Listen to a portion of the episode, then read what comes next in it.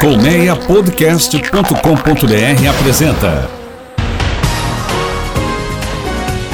Autorama, o mundo dos carros em podcast.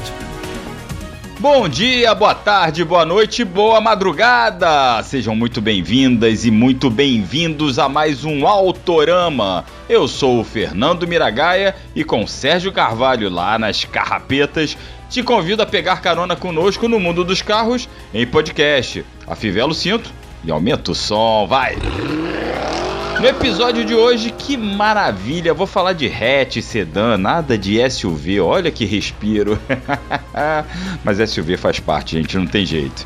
Bem, tem as primeiras impressões ao volante do novo Polo em um bate-papo com Renan Rodrigues do site Mobialto e também tem linha Audi A3 em programa de assinatura. Isso aí. Falo ainda de um novo estudo que diz que mais da metade dos carros vendidos nos Estados Unidos serão elétricos e isso não vai demorar muito, hein? Antes, vai lá e se inscreva nos canais do Autorama no Spotify, na Apple Podcasts, no Google Podcasts ou no seu aplicativo preferido.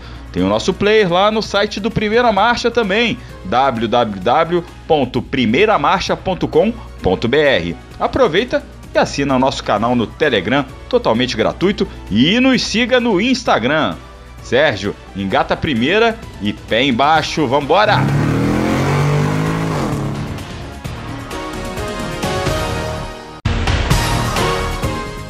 Um estudo feito pela Bloomberg mudou as projeções para o mercado norte-americano de carros elétricos.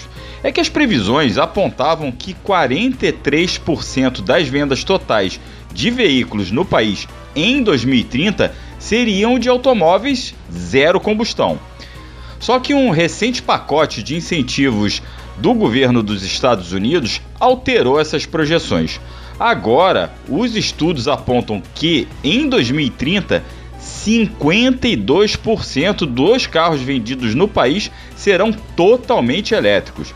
Isso porque esse pacote anunciado por Joe Biden prevê uma série de incentivos fiscais para veículos elétricos e produção de baterias, entre eles, entre os destaques desse pacote, um subsídio da ordem de 7.500 dólares para quem for comprar um carro elétrico produzido nos Estados Unidos.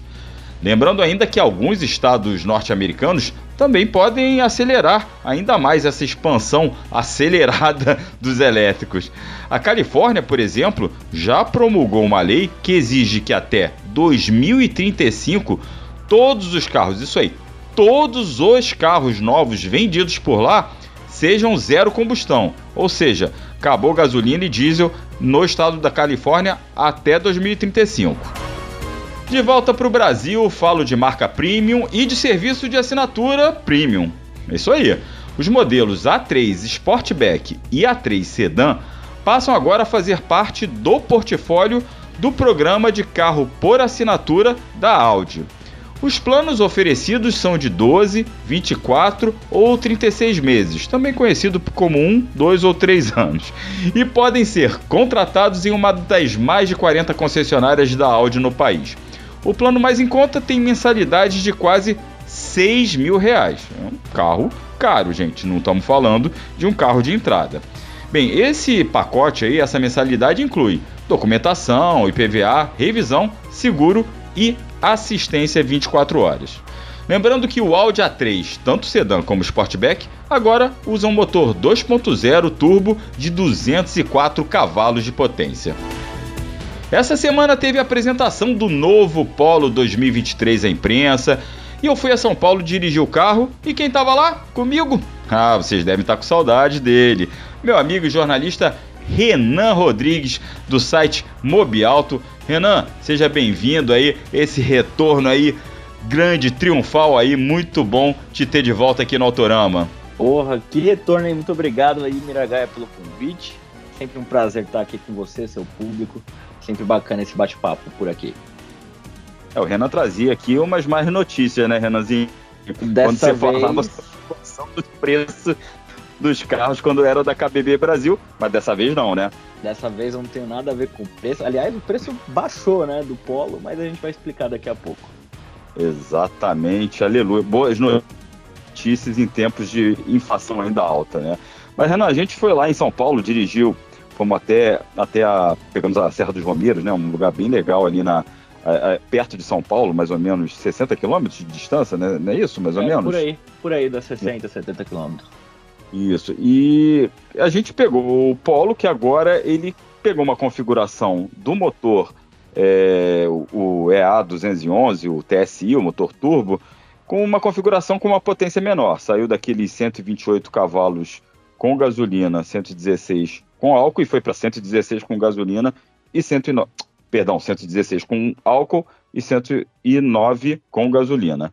E é, na primeira causou uma certa apreensão, né? A gente entrou no carro, pô, será que uhum. ele, será que A primeira impressão que eu tive é que é, você tem que estar muito atento a alguns comportamentos do carro para perceber algumas diferenças. Por exemplo, eu, eu já, já te dou uma percepção que eu tive, queria que você comentasse, concordasse e também discordasse, se for o caso, mas é aquele, é, eu achava o anterior um pouco mais bruto, né? Uhum. Quando aquela aquela acelera, pisada mais forte no acelerador, ele dava aquele tranco, aquele. Não chegava a ser um coice, porque não é um esportivo, mas ele dava um tranco mais forte.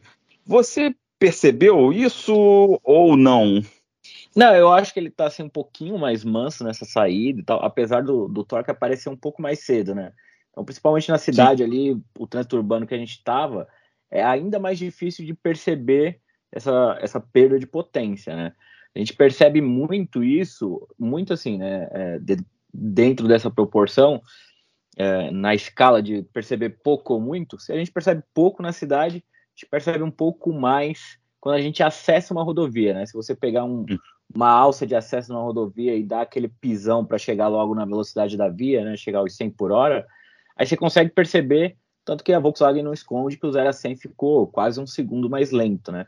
Mas assim, uhum. quem está saindo de um carro aspirado ou está indo para o primeiro 1.0 turbo, nunca dirigiu um Polo 200 TSI, não vai sentir nada, não vai achar que o carro tá lento ou coisa do tipo, né?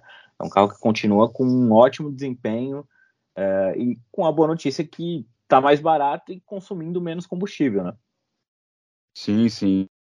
Principalmente também com a chegada de uma nova versão que não, não existia, a, a versão é, com câmbio manual e motor turbo, não existia essa configuração na linha anterior, já teve 1.6 aspirado com câmbio manual, mas não tinha essa configuração. E que eu gostei muito, porque assim, a gente está tão acostumado a pegar carro é, para avaliação, mas geralmente o carro é automático.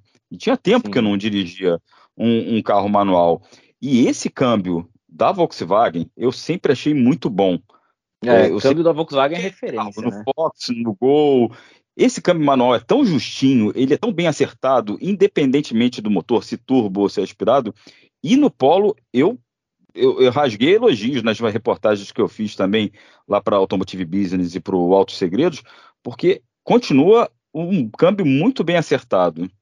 Não, sem dúvidas, é um câmbio que é referência, né? A gente recentemente, assim, uns 4, 5 meses atrás foi no lançamento do 208 manual, né, 1.0 aspirado manual, que é o hum. câmbio da Fiat, né, o câmbio que a Fiat usa no Argo e tudo mais. E você percebe um esforço da própria Peugeot para melhorar esse câmbio da Fiat, né, que tem aqueles engates imprecisos, um pouco mais longo e tudo mais, e já é uma melhoria ali no 208, né? Mas em uhum. comparação com esse câmbio manual da Volkswagen, assim, tá a quilômetros de distância, é um câmbio muito gostoso para quem gosta de dirigir, curtinho, engate preciso ali, você não fica brigando com com as casas da, das marchas, né? Você vai colocar a terceira, você coloca a terceira com tranquilidade.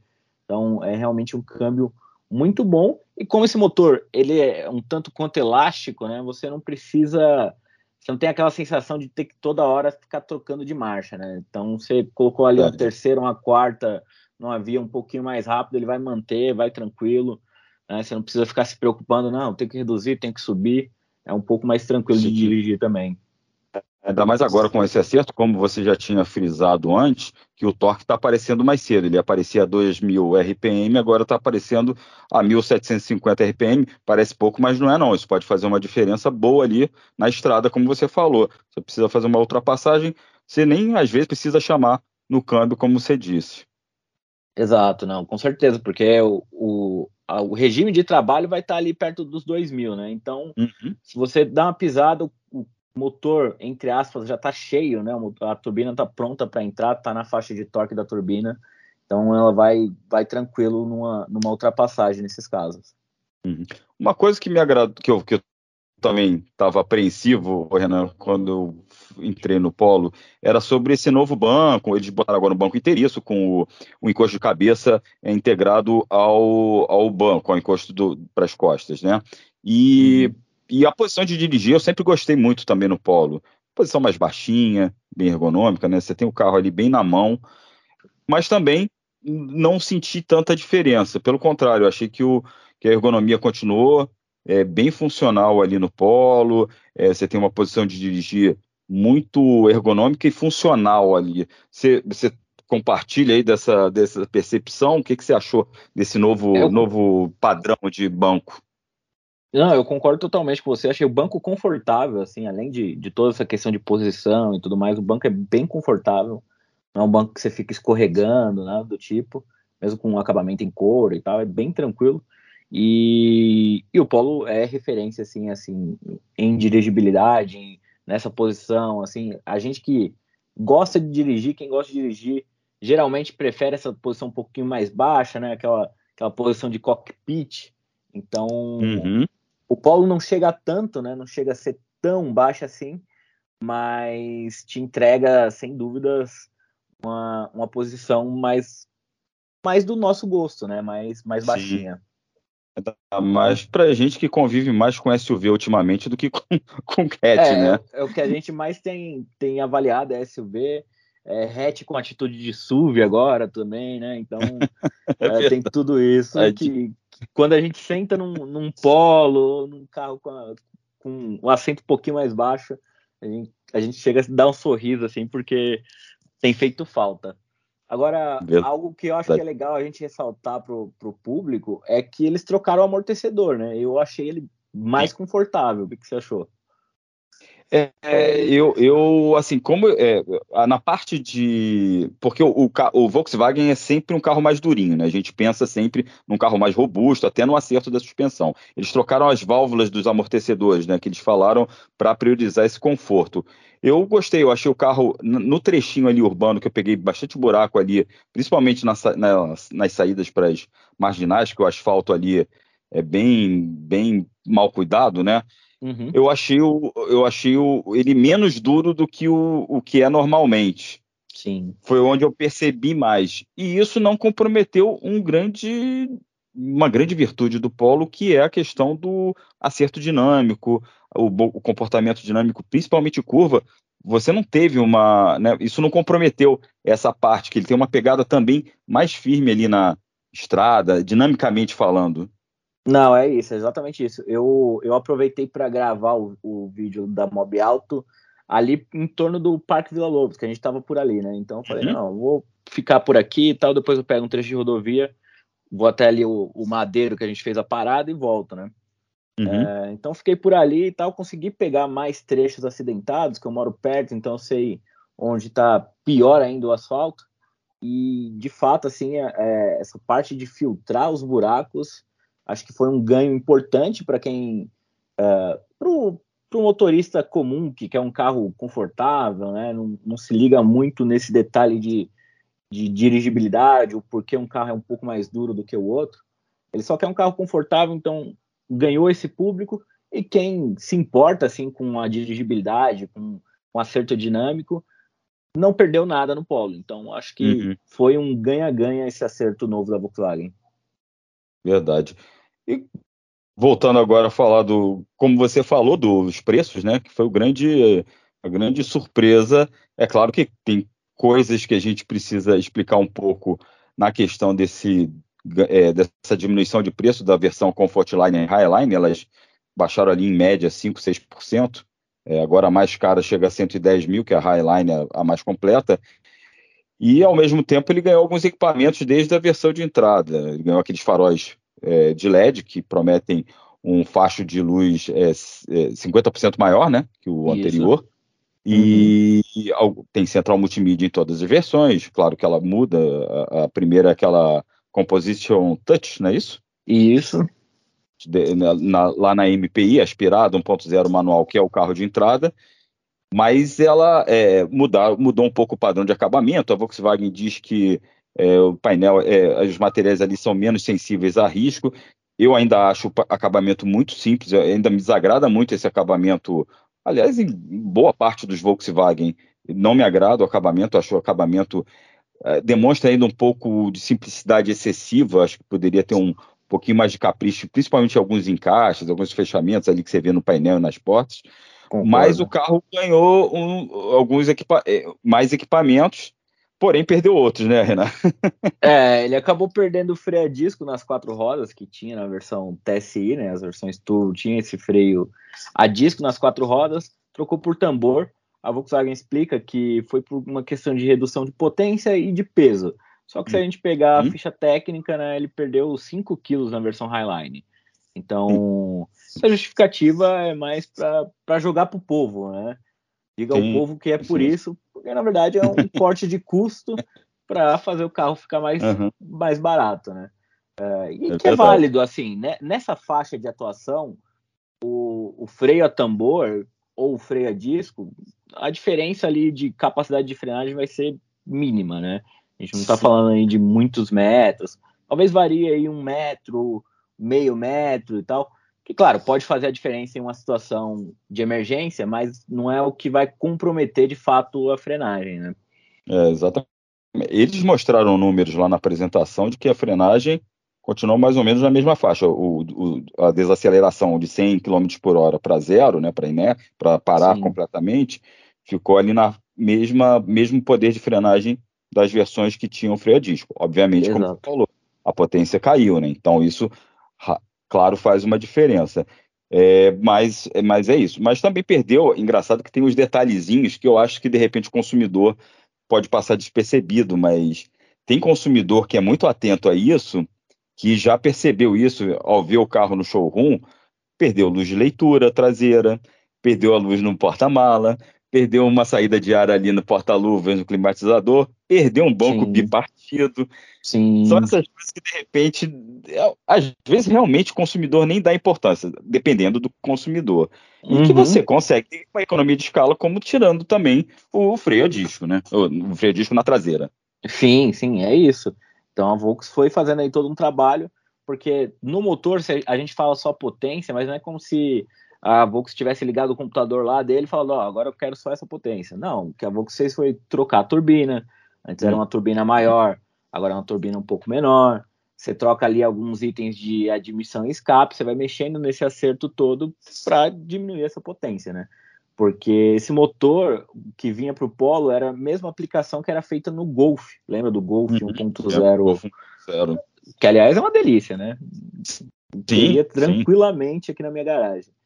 E, e aí você tem é, você tem que fazer ajustes maiores no, no Golf, né? Quando ele sai do up para o Golf, porque afinal está saindo de um subcompacto para um médio na mesma aplicação de motor. Então a Volks naquele momento aumentou a turbina, melhorou a admissão, melhorou o escape e tudo mais para poder atender minimamente o Golf, né?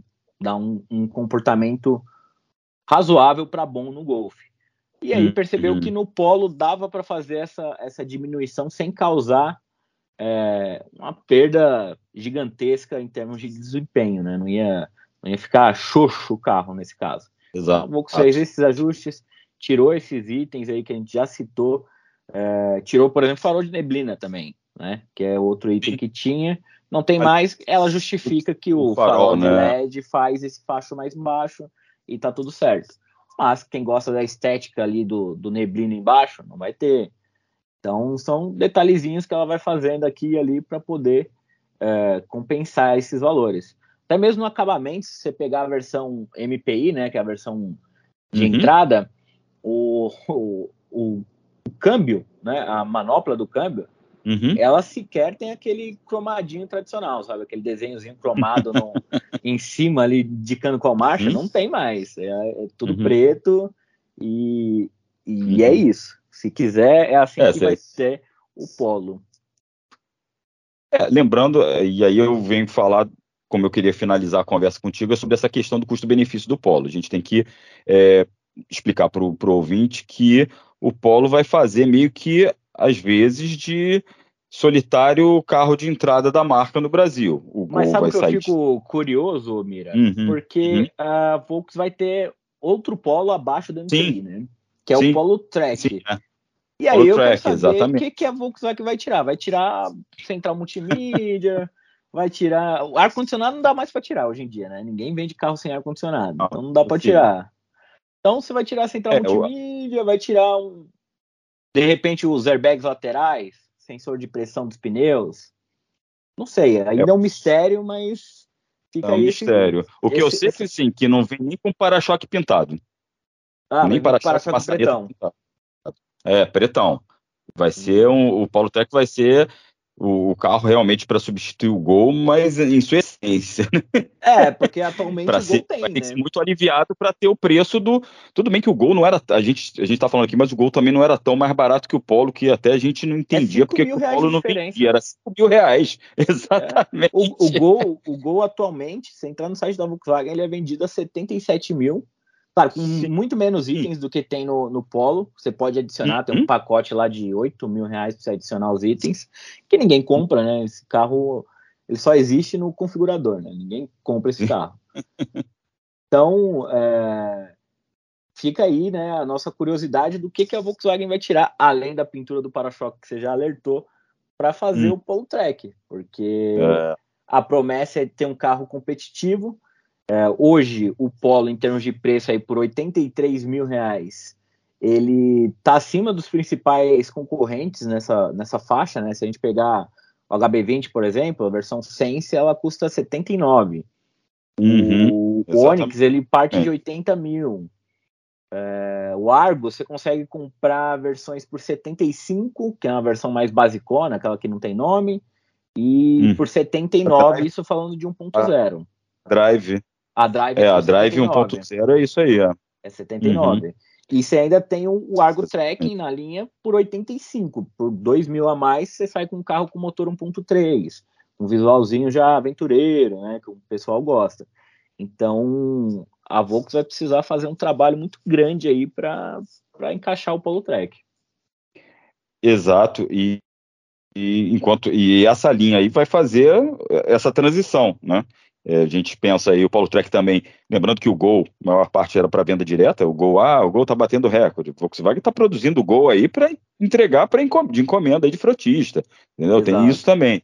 E, e o Polo vai ter que assumir esse filão, é, porque é um filão importante. Por mais Exato. que não dê não dá uma abrir margem mão. muito grande para as montadoras, não dá para abrir mão porque ele justifica um volume para você ganhar escala para é reduzir custo. Isso aí é, é, é, a lei, né? Lei da indústria. Então, ele vai ter que fazer essas vezes. Então, eu acredito realmente que ele vai ser bem aliviado em equipamento, já de olho, numa versão, pelo menos. Tem gente falando que vai ter duas versões do, do Polo Track, né? Mas Sim. essa versão basicona aí vai ser aquela que é para abrir, a, a, abrir a, as portas da Volkswagen a partir de então, que vai se despedir depois de é, 40 é, anos, né? 40 anos, mais de 40 anos. Mais de 40 do anos. seu grande sucesso de ver um carro que vendeu mais de 8 milhões e meio de unidades. É, não, vai ser muito difícil para Volks essa, essa transição, eu imagino. Até porque há os planos, né, de, como tudo nessa vida automotiva, de virar SUV do Gol, né? Tem um Gol SUV. tudo vira SUV e o Gol também vai virar. Então, pelo menos no primeiro momento, acho que a Volkswagen vai sofrer um pouco. É, vai ser difícil justificar pro público essa versão. Acho que vai vender bem para locadora e tudo mais. Mas acho que no, na loja ali mesmo o pessoal vai empurrar mais esse MPI e tal, ainda mais essa diferença não for tão grande. Exato, exato.